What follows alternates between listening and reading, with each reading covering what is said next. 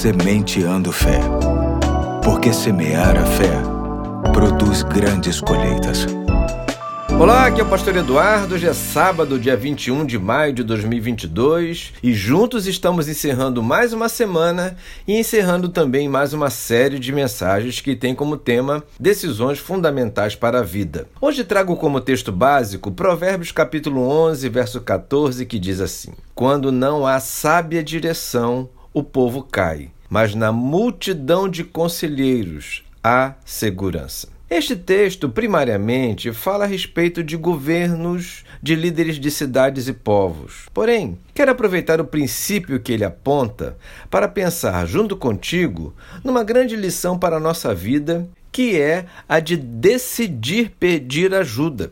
O texto diz que quanto mais conselheiros um governante tiver, mais segurança ele desfrutará. Infelizmente, muita gente, diante dos muitos desafios da vida, decide caminhar sozinho, tomando como base a sua própria experiência, só que, em alguns casos, suas próprias experiências não são suficientes. Para tanto, é preciso buscar algumas possíveis soluções com base na capacidade e conhecimento de outras pessoas. Muito do que impede esta busca está na soberba, em acreditar que é humilhante decidir pedir ajuda a alguém. Também está na insegurança, em acreditar que pedir ajuda os próprios créditos do projeto que está desenvolvendo. Quando isso acontece, se perde a chance de aprender com os outros se perde a chance também de se obter parceiros, ajudadores, amigos que tanto enriquecem a nossa caminhada.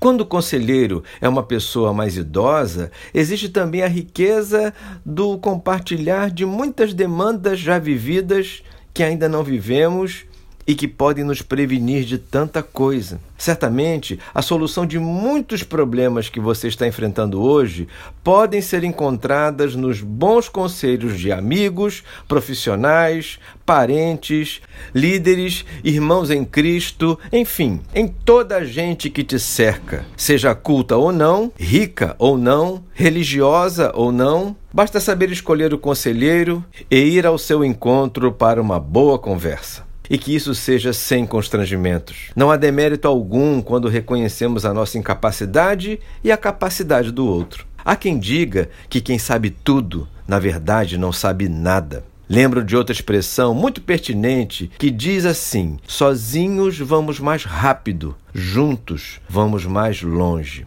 Busca um conselho ainda hoje e veja se a palavra de Deus não está coberta de razão. Hoje fico por aqui e até segunda, se Deus quiser.